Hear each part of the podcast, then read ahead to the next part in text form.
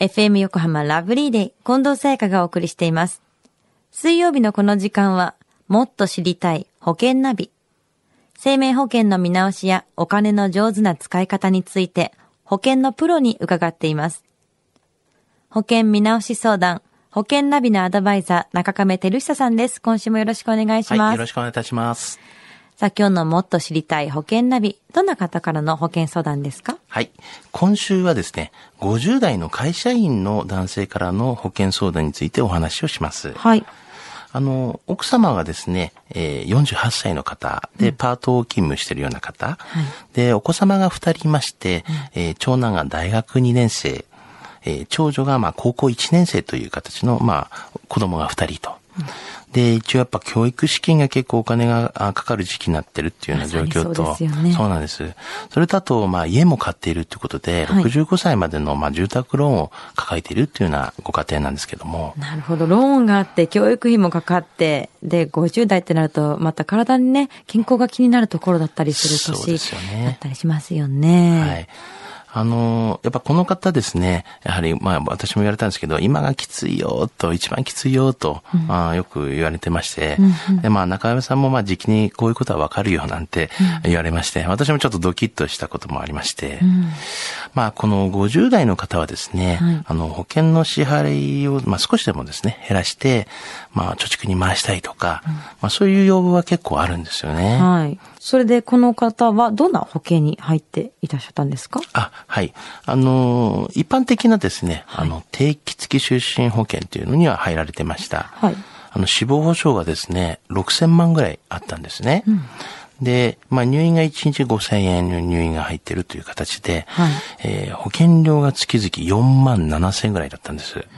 これ、まあ、前から結構若い頃から入られて、あの、更新型がですね、まあ、定期の分が10年更新になってたので、多分2回ぐらい更新されてるんじゃないかなというふうに思ったんですけども、なるほど。更新されていくと、どんどん値段も上がりますし、はい。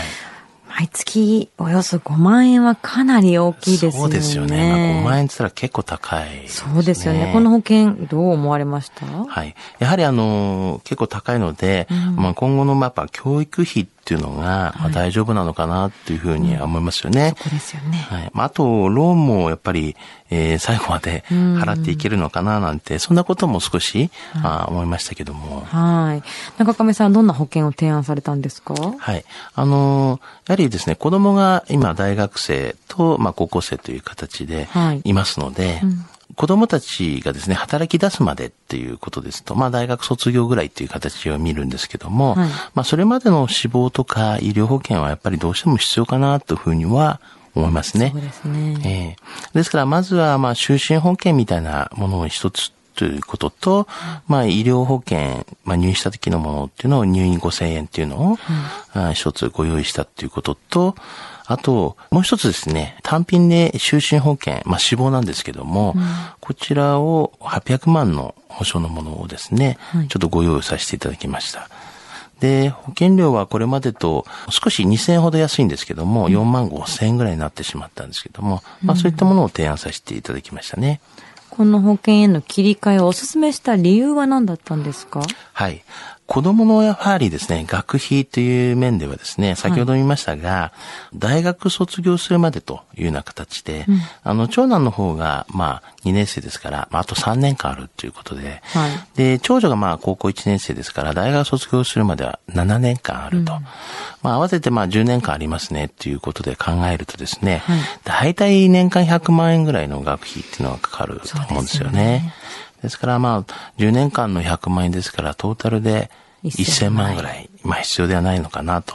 まあそこでまあ今回あの、先ほども言いましたように、はい。あの死亡のですね、最初250万ぐらいの保証と、後からまあ1本800万プラスして1050万の保証をまあ一応まず最低でも確保したということですよね。で、さらに、この、えー、終身保険ですね。はい。後から800万入ったものっていうのは、後々ですね、まあ、解約すれば、はい。あの、お金が戻ってきますので、はい。万が一使わない場合にはですね、その800万のやつは、解約していただいて、まあ、老後の資金にしていただければな、というふうに思います。うんまあ、その時の利率もですね、はいもうおよそ110%近くなりますから、うんあの、払った分よりは損しないという形になりますし、後々かけててもいいんじゃないのかな、というふうには思いますね。全然マイナスになるところじゃなく感じられますよね。そうですよ。ね。はい。では今日の保険のお話、失得指数は？はい。ズバリ91です。91。はい。ちょっとポイントをおさらいさせていただくとですね、はい。まあ最低子供たちにかかる学費っていうのが、まあ今回、えー先ほど見て1000万ぐらいあるっていうことで、確保できたっていうことございます。また、保険料がこれ、前のやつだと更新型になって保険料がどんどん上がっていくタイプだったんですね。はい。ですからそういったものを、まあ、もう終身に直すことによって、まあ、更新タイプを回避できたっていうことがもう一つ。で、まあ、月々の保険料は、まあ、そんなに変わりませんけれども、あの、後々、先ほど見ましたように、まあ、何も使わなければ、最終的には800万の終身保険は解約していただいて結構ですので、はいその時の金額をですね、老後の資金にしていただければな、ということができたっていうことも多いですね。まあ最後はあの保険料の払い込みからしてもですね、まあ払った金額よりもまあもらう金額の方が多かったっていうのもありますから、トータル的な死亡の保証額は下がったにしても、まあ最低子供の守れる保証額ができたっていうことと、あとは死亡保証額をそんな下げても、はい国の保証もありますから、大丈夫だというふうに思ってますね。なるほど。今日のお話を聞いて保険選びについてもっと知りたい方、中亀さんに相談してみてはいかがでしょうか。詳しくは FM 横浜ラジオショッピング、保険ナビ、保険見直し相談に資料請求をしてください。中亀さんに無料で相談に乗っていただけます。お問い合わせは電話番号045-224-1230または FM 横浜のホームページのラジオショッピングからチェックしてください。そして最後に、ポッドキャストで保険ナビ過去の放送分も含めて聞くことができます。iTunes で保険ナビで検索していただくか、FM 横浜のホームページ、ポッドキャストからアクセスできます。この番組ラブリーデーの Facebook にもリンクを貼っておきます。もっと知りたい保険ナビ。保険見直し相談。保険ナビのアドバイザー、中亀照久さん。また来週もよろしくお願いします。はいありがとうございましたありがとうございました。